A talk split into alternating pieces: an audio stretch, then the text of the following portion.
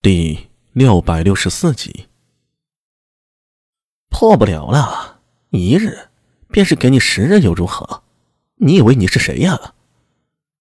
苏庆杰颇有些气急败坏，在苏大为面前，甚至有些不顾形象的张牙舞爪。那是皇宫，是内廷，那是陛下的嫔妃和皇后，这案子怎么查？没法查。嗯，那个。苏大为认真的纠正了一下：“呃，不是一日，也不是十二个时辰，现在未时快过了，严格来说还是十一个时辰。”你个疯子啊！呃，你帮不帮我？不帮。你再说不帮？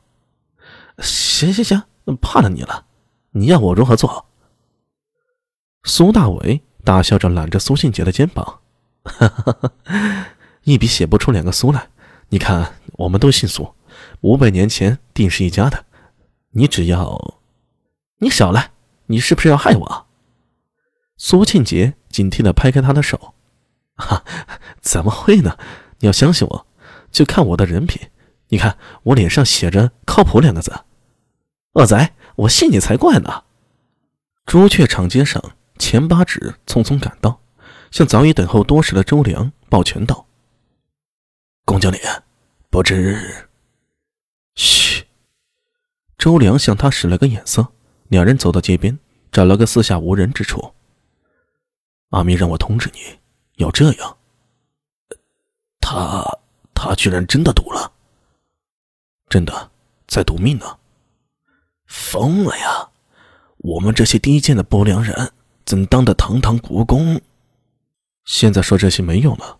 阿弥说了。只有一天时间。现在，大慈恩寺大雁塔下，南九郎抹了把额头上滚落的汗珠，气喘呼呼的向知客僧说道：“求见，求见玄奘法师。”守住塔门的是一个胖大和尚，见状向南九郎上下打探眼，摇头道：“呃，法师其实亲眼能见的，你还是请回吧。”“呃，等等。”我是苏帅，是苏大伟手下的不良人，有重要的事情要找玄奘法师。哦，悟能摸了摸自己脑门，想了想，呃，如果是苏大伟法师多半会见的，你是他啊？我是他手下的不良人，有重要事情要找到法师，麻烦通传一下。南九郎很紧张的说道，他接到命令啊，已经是拼了最快的速度赶来了大慈恩寺。可惜卢慧能回岭南呢。听说他在的时候，倒是可以在这大慈恩寺出入自由，特别得玄奘法师的看重啊。呃，抱歉，我还是不能让你进去。悟能双手合十，用身体挡在了蓝九郎面前。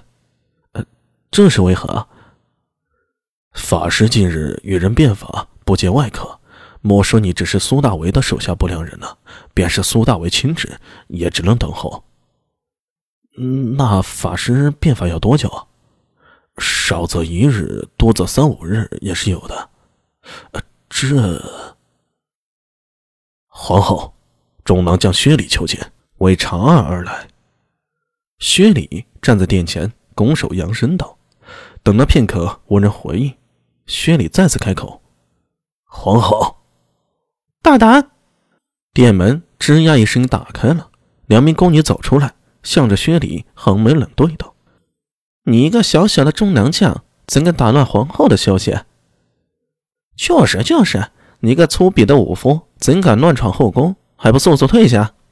陪在薛礼身边的王福来陪着一张笑脸，小心翼翼地解释道：“嘿嘿嘿，哎，两位，薛将军是受苏大伟所托，这苏大伟呢？”是陛下亲口许了查安定公主的案子的，是。哦呸！